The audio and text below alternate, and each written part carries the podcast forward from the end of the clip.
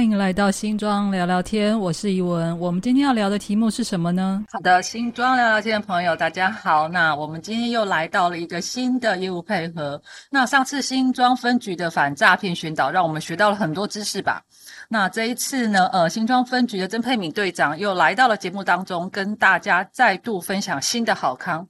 当然，这一段节目播出的时候，我们会刚好碰上农历新年哦。那新庄聊聊天在这里先祝福大家新春如意，龙年发大财。那我也邀请分队长跟大家打声招呼哦。各位听众朋友，大家好，我是新庄分局侦查队分队长曾佩明。过年期间最怕遇到窃盗、抢夺、诈骗案类。本分局将依序介绍犯罪手法及预防方法，听众朋友一定要小心哟。也可以告诉亲朋好友们注意防范。又是一集非常实用的内容哦。我相信很多人过年啊都会出去玩，那家里啊直接放空城。不过很麻烦的是哦，小偷真的不想放假，都会想要过年赚一笔。我们就赶快请分队长来介绍哦。好的，首先我们先来讲窃盗的部分。窃贼最常出没的地点与时机。通常来说啊，窃盗案大部分在商业跟行政行政中心行窃的热门期间啊，通常都是比如说市场最多人的时候，比如说最嗯早上的时候，或者是一般在举举行婚礼节庆的时候。过年因为人潮拥挤哦，在市场或是卖场常常出现顺手牵羊的反窃嫌。那另外特别要注意一个部分，就是住宅窃盗。因为住过年的时候，大部分都会回到家乡过年。其实他这时候，我们台北就会北部就会很多地方都是空城。刚刚主持人讲的，那此时很多住宅都无人在家，也是窃盗下手的大好时机。我们一起来探讨这个部分。比如说，小偷最喜欢偷窃的对象是第一个邻居间不常往来、关系不密切、没有管理员。或守望相助组织的住宅区。第二个，长时间全家外出，白天不在家，作息十分规律的家庭。第三个，装饰豪华气派的高级住宅或公寓。第四个，贪图一时方便，粗心大意，门窗门窗未加上锁的住宅跟公寓。第五个，邻居正在建筑的时候呢，有搭一些阴架的住宅。第六个，黄昏后没有灯光的住宅，蛮恐怖的，大家要特别注意哦。然后另外呢，小偷入侵后他会做什么事情呢？大部分呢，小偷会先收主卧室大柜子、小柜子、床下、柜子下，一般人不太注意的地方。他们最喜欢拿走现钞啊，体积小、价值高、脱手容易的东西，比如说珠宝首饰、名牌的手表、照相机、录影机、音响，这是所谓的三 C 产品。甚甚至会有小型的保险箱柜，他们如果看到的话，他们会有很有兴趣，会整个搬走。那另外呢，小偷最头痛的防防护是什么呢？就是设有电子预警装备，或有一些养一些狗啊，名贵复杂的门锁，坚固的铁门窗。另外还有装置的大门啊，同时有很多锁具，其实就是锁越多，他们越怕啦。然后再来就是可能会有保全公司保险的房屋，然后还有家中贵重物品寄放在保险公司没有东西可以偷的住宅。那不管什么原因哦，就算是古代的廖天丁，窃盗就是不对的行为哦，一定要小心，不要被盯上。多一份注意，就能少一份财务遭窃的伤心。另外，本分局提供了春节期间巡逻便民的措施，举家外出你就不用担心了。那我这个这个规划就叫做协助民众举家外出住居安全维护工作。在春节期间呢，举家外出，不论时间长短。距离远近，只要不放心住居安全，你可以打一一零电话，或前往住家附近的派出所申请，远警会帮帮你申请的路线列入巡逻路线，然后在住家附近设置临时的巡逻箱，让他们呃让民众可以安心出游。哇，警察真的太辛苦了，他们自己不能放春节，还要帮我们顾家，真的是太感谢喽。好，另一个部分就是抢夺的部分了。那抢夺呢是什么呢？是指用不法的手段，趁人来不及抗拒之际，夺取他人的财物。那这个部分其实就是财不露白啦。特别要提醒，虽然过年大家都喜欢穿金戴银，代表喜庆哦，但到人潮众多的公众场所，就会容易成为头号目标，尤其是老人与小孩，千万不要将贵重的首饰穿戴醒目。另外，另外提醒家长们一定要保管好孩子收到的红包钱哦，一个不小心可能会被就是被抢夺、顺手牵羊或类似这种手法来偷走财物。那我们这边会有防抢实施，要报好打给灾。哇，有十招诶，感觉起来好像是一个那种密集武功的感觉，我赶快要来听听看哦。防抢第一是心理建设，预防胜于治疗。时常啊，在心里演练一些实际上可能发生的情况，并挪拟妥应应对策，以出其不意的反应扭转劣势。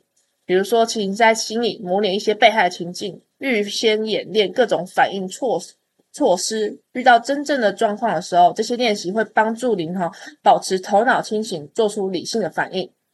比如说，我们先演练一些呃防身术的部分，这地方也是可以。大家可以试试看的部分，防抢第二是分散标的，提包、钱包、手表、行动电话、珠宝首饰都是明显的下手目标，因此钱包不要放到皮包里，值钱的财物不要放在同一个地方，现金应该放散分散放置在不同的口袋。啊，身上最好就是带少量的现金跟信用卡就好了，并尽量勿配备佩戴贵重的首饰。防抢第三是降低风险，财不露白。如果在领款领款的时候呢，要注意防范歹徒的觊觎，并注意身旁可疑的人物，小心遭尾随抢夺。尽量以汇款的方式代替提领大量现金，否则的话，最好是两个人以以上一起一起去领。如果有安全顾虑的时候，可以申请警方的支援，以测安全。再来骑乘机车的时候，不要将皮包放在机车的前栏、后箱、脚踏板处或。吊挂于把手，这很危险哦。应该把它放在坐垫底下的行李箱内。在驾驶汽车时，应该随手将车门锁按下，关闭车窗，不要将皮包或现金任意放于座位上。另外，计程车驾驶应该避免将零钱放置于明显处，将车内的现金要收妥，以免引起歹徒见财起意。OK，好，接着进来防抢第四式弃暗投明。避免夜间独自行走于暗巷。若需深夜外出时，应尽量靠人行道内侧或路灯明亮侧行走。被陌生人跟踪或感受威胁时，应赶快进入店家求援或往人超多、灯光亮的地方前进。防抢第五式：步步为营。行走于道路时，应该尽量与方车辆反方向行走，一方面可以确保交通安全，一方面也可以预防抢夺。携带皮包应横挂于胸前或于行路的内侧，比如说靠左提左，靠右提右，并用手臂夹紧。另外，行走于街道时候，如果发现呢忽快忽慢、行迹可疑的机车来回徘徊的话，或听闻机车迅速驶进的声声响，应该提高警觉，必要时候就是改道而行。另外，单独到停车场所取车的时候，上车前要检查后座是否净空，您车是否有人，周围是否有可疑人士徘徊，确定无安全威胁之后，再开锁入座。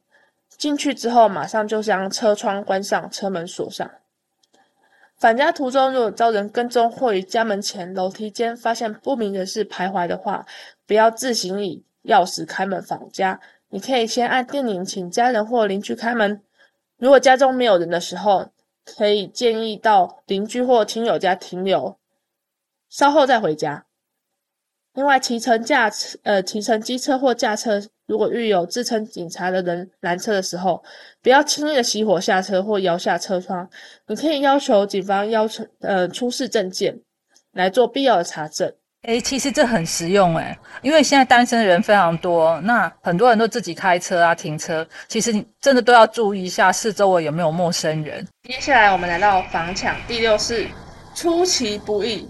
抢匪对于被害人可能反抗、哭叫甚至尖叫，其实都有心理准备了，因此您的策略应包括一些出人意表且令人无法想象阴影的方法，例如假装呕吐，那呕吐是要。达到令人嫌恶远离的程度，讲啊，就是那种呕吐很可怕的感觉。那抢匪可能被吓到，或昏倒，转移注注意力，趁机逃离，就是假装昏倒，然后他就哎，怎么会这么神奇的人？然后趁机逃离。这样。诶，我觉得这一招很有意思诶。那我想问一下曾队长哈，如果呃一般民众身上如果有带防狼喷雾器或者是电击棒，那这样子可以吗？有用吗？至于民众该什么东西防身哦，刚刚主持人提到的防狼喷雾跟电击棒，很呃这部分一个可以，一个不行。防狼喷雾我们是非常建议可以携带的。那电击棒的部分呢，其实都是要经过县市警察局申请合可才可以合法持有。如果没有申请合法呃申请合可的话，携带这个的话，很会触犯社会秩序维护法开罚。所以大家要小心，防狼喷雾倒是可以准备。防抢第七式，器材保命，皮夹、珠宝、车辆其实都是身外之物。不值得冒失生命的危险去危险去保有吼，因此碰到强持械强行抢夺时候，应该冷静的将财物交给对方，并牢记歹徒特征，以保住生命安全为第一优先。再来是防抢第八式亡羊补牢，在市街马路遭机车抢夺，没有安全的顾虑顾虑之下，应该大声呼救抢劫，并吹响。随身携带的口哨，引起路人的注意，协助逮呃逮捕歹徒。那防抢第九式就是牢记特征，记下歹歹徒的特征，比如说身高、体型、口音或一些比较特殊的特特征，比如说痣啊、刺青等等的，还有去向，迅速拨一一零电话报警。机车抢夺应特别注意留意以下的特征：车号、车种特征。歹徒人数、安全帽特征或衣物穿着、逃逸的去向。那其实衣物穿着的话，有些是雨天的话，也会有雨衣的部分，这些都是可以协助警方来追缉的一些秘诀。那防抢第十四，守望相助，常常注意环境，时时提高警觉，不仅保护自己，也帮助别人，协助受害者。发现有民众遭到抢夺时候，应该谨记犯嫌的特征，然后立即报警，提供相关线索。如果被害人因而受伤，应协助其就医。我觉得听起来其实有一点很重要，就是呃，民众自己还是要保持冷静。那有状况的时候呢，也要赶快报警。那这防抢十招，你们记得多少呢？过年期间一定要拿出来多次温习。当然，遇到问题的当下。你自己先保持冷静，钱丢了没关系，自己的人身平安最重要。然后记得马上报警。再来就是过年期间盛行的诈骗啊，过年就要到了，各位听众朋友是不是你年终拿红包，荷包满满啊？但是要小心哦，诈骗集团蠢蠢欲动哦。警方破获诈骗集团在网络上随机搭讪被害人，怂恿投资，最后却失联。用相同的手法，不法获利上百万。分析近年近年来的诈骗手法，以假分期付款最为猖獗。网络购物后接到电话要你分期付款，一定要提高警觉哦。哦，我的天哪！诈骗集团，你们不放年假吗？你们过年还来啊？小心年终红包被骗光。三大诈骗花招破解法，爆好离灾哦。第一个，一般购物诈骗。农历新年期间，我们大家都在。忙着办年货，最常发生就是民众购买年货后，发现商品不符合期待，或是付完钱后没有拿到货。那比如说买了 OEG，结果送来的东西不是 OEG，是一个什么果冻，那你就是被诈骗了。后再来是投资诈骗的部分，投资诈骗造成的财务损失，是这三种诈骗中最惨痛的，往往可以上达上千万哦。过年期间呢，民众呢回乡下待在家里的时间变多，诈骗集团看中这点，每天随机传送各式各样的投资简讯，引诱民众上钩。再来就是假假网拍购物，山西科技发达，让网络上渗透日常生活，现在人流行在网络上购买付款，因此也发生不少民众在春节期间上网采采买年货，下单后没有收到商品的案例。除了这三种以外，也要慎防假亲友诈骗。过年期间，很多不认识的亲朋好友纷纷的出现，但有些是诈骗集团假冒的。除了像以刚刚分享的三个诈骗手法以外，不法人士冒充亲友来电进行电话诈骗，这是许多银发族会遇到的案例哦。进行一个案例分析，有一位七十多岁的邱姓老翁接获诈骗电话，对方假装是孙子，诓骗爷爷说自己得标台桃园的一间法拍屋，还缺五十万的保证金，希望邱姓老翁汇款帮他周转。老翁呢，一听到啊，孙子买到房子好事啊，赶快去临柜汇款。柜台人员察觉有异，报警。警方一听到，立刻告知老翁，这是典型的假亲友诈骗。更接起诈骗集团的电话，问他说：“你哪间学校的？我要打去学校查证，你怎么不用自己的手机打给我？”眼看伎俩被识破了，假孙子赶快挂断电话，老翁这才相信遭到诈骗。保住五十万的退休金。提醒民众，如果接到可疑电话，对方宣称自己是远房亲戚或是身边的亲友，要求借钱，请一定要再三查查证，或是拨打一六五专线查证。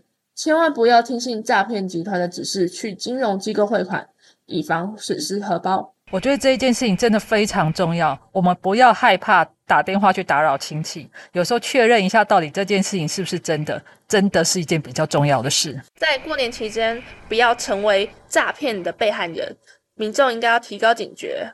春节在即，新庄分局已与各金融机构、超商大卖场、珠宝银楼业者宣导安全观念，并建立及时的联系管道。要加强安全巡逻，持续反诈骗等犯罪预防宣导的工作，齐心协力的维护新庄区的治安，让民众安心过好年。今天又学到了很多东西，那很谢谢那新庄分局今天来节目上宣导，那大家过年期间也要多听几次哦，就可以平平安安过好年。祝大家新年快乐喽！